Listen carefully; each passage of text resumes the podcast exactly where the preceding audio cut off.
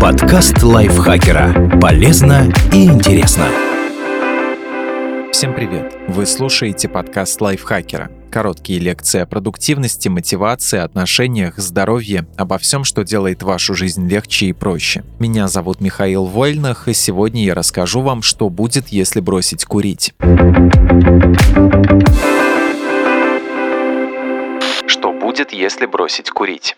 От вас точно станет лучше пахнуть, не нужно будет бегать на улицу из ресторана, а кошелек заметно потяжелеет. Но главное, ваше здоровье ощутимо улучшится.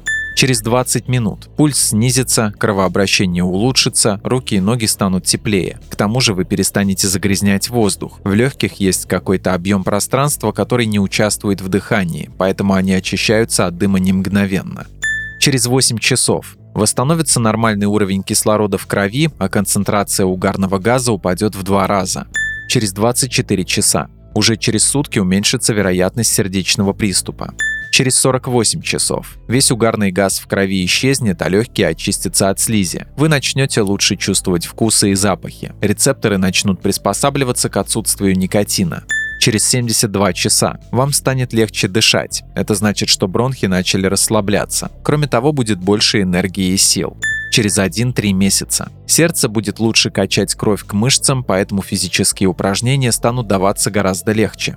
Через 3-9 месяцев кашель, заложенность носа, свистящее дыхание, одышка и другие проблемы уменьшатся, потому что легкие станут работать на 10% лучше. У клеток, покрывающих дыхательные пути, снова отрастут реснички, которые выгоняют слизь и защищают от инфекций. Энергии будет еще больше. Через один год риски инфаркта и инсульта снизятся в два раза по сравнению с курильщиками. Через пять лет риски инсульта станут такими же, как у человека, который никогда не курил. Через 10 лет риск умереть от рака легких снизится вдвое. Также уменьшится вероятность других злокачественных образований рта, гортани, пищевода, мочевого пузыря, почек и поджелудочной железы. Какие неприятные симптомы могут быть, если бросить курить? Особенно тяжело будет в первые 2-3 дня, но в течение нескольких недель симптомы отмены полностью исчезнут.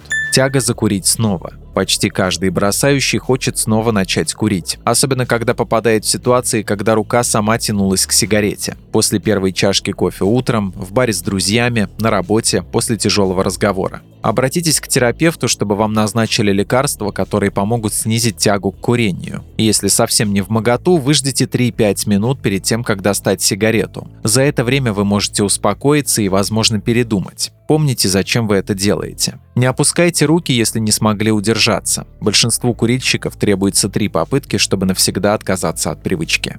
Раздражение, ворчливость и нервозность. За годы курения организм привык к никотину. Он буквально встроился в обмен веществ. Поэтому, когда никотин исчезает, мозг активно протестует, ухудшается настроение, появляется беспокойство и ворчливость. Помните, что это только симптом отказа от курения, и так ваше тело пытается заставить вас дать ему новую дозу никотина. Сделайте несколько глубоких вдохов, попробуйте пройтись или размяться. Возможно, нужно пить меньше кофе, потому что у некурящих кофеин медленнее выводится из организма.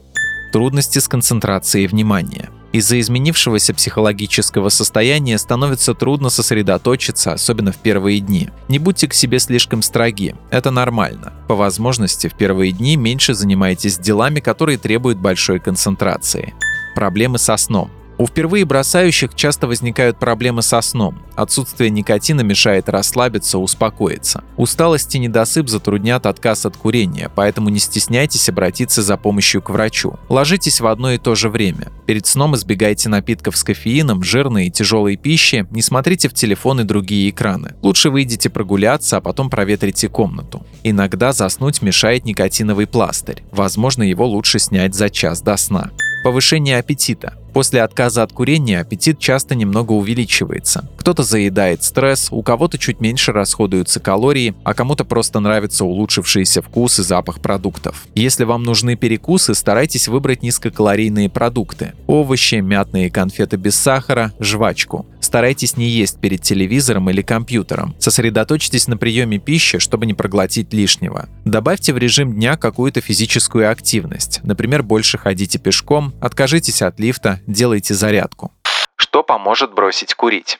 Специалисты советуют следующее. Выберите дату и внесите ее в календарь. Прежде чем начать, выбросите все сигареты. Выпишите причины отказаться от курения. Скажите близким, что вы бросаете. Если вы уже бросали раньше, вспомните, что помогало. Используйте вспомогательные средства вроде жвачки с никотином. Разработайте план на случай, когда вы захотите покурить. Подумайте, какие ситуации вызывают желание курить, чтобы их избегать. Добавьте физической активности, чтобы уменьшить тягу. Старайтесь быть более занятым, чем обычно, чтобы не сорваться от скуки.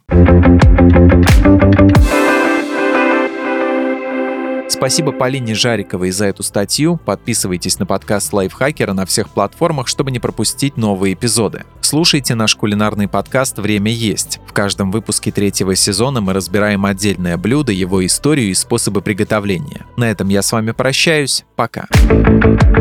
Подкаст Лайфхакера. Полезно и интересно.